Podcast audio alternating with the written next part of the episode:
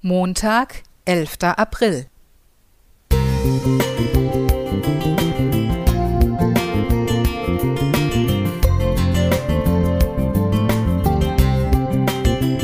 Ein kleiner Lichtblick für den Tag.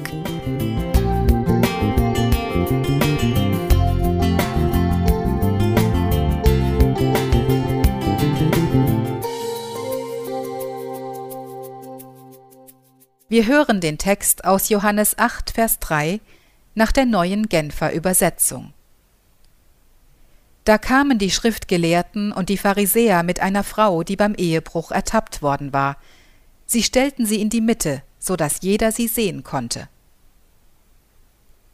Wie oft werden Frauen in die Mitte gestellt, ausgestellt, zur Schau gestellt, in der Werbung, im Rampenlicht, als Sexobjekt. Hier ist es ähnlich die Frau in der Mitte. Alle Augen sind auf sie gerichtet, alle stehen herum und zeigen mit dem Finger auf sie. Ausgestellt, ausgespäht bis ins kleinste Detail. Was sie getan hat, ist sowas von falsch, da muss man Recht schaffen. Das geht absolut nicht anders. Wo kämen wir denn hin, wenn wir so ein Verhalten akzeptieren würden? Nicht umsonst hat Mose das geregelt. Nun müssen wir noch diesen Jesus davon überzeugen, wenn er der Messias ist, dann kann er ihr das nicht durchgehen lassen. In der Mitte stehen, ausgestellt sein. Die Umstehenden reden nicht mit dir, sondern über dich. Ausgegrenzt, alleingelassen und nicht dazugehörig. Hast du das auch schon erfahren? Kannst du dich damit identifizieren? Oder warst du einer der Umstehenden wie diese Pharisäer und Schriftgelehrten und hast mit dem Finger auf die Person in der Mitte gezeigt, über sie geredet, anstatt mit ihr, sie verurteilt, bevor du die ganze Geschichte kanntest. Jesus ist da ganz anders. Auf die eindringlichen Fragen und die Aufforderung, etwas zu unternehmen, bückt er sich nur und schreibt in den Sand.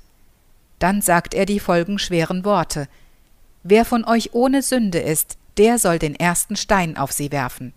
Vers 9, neue Genfer Übersetzung. Wie ungeheuerlich, er nimmt sie in Schutz. Nur ein Satz genügt, dass sich einer nach dem anderen davonmacht. Noch immer steht die Frau in der Mitte, aber sie ist nicht mehr umringt von ihren Anklägern, sondern steht Auge in Auge mit Jesus. Sie rückt aus der Mitte und wird zum Gegenüber. Welch eine Veränderung!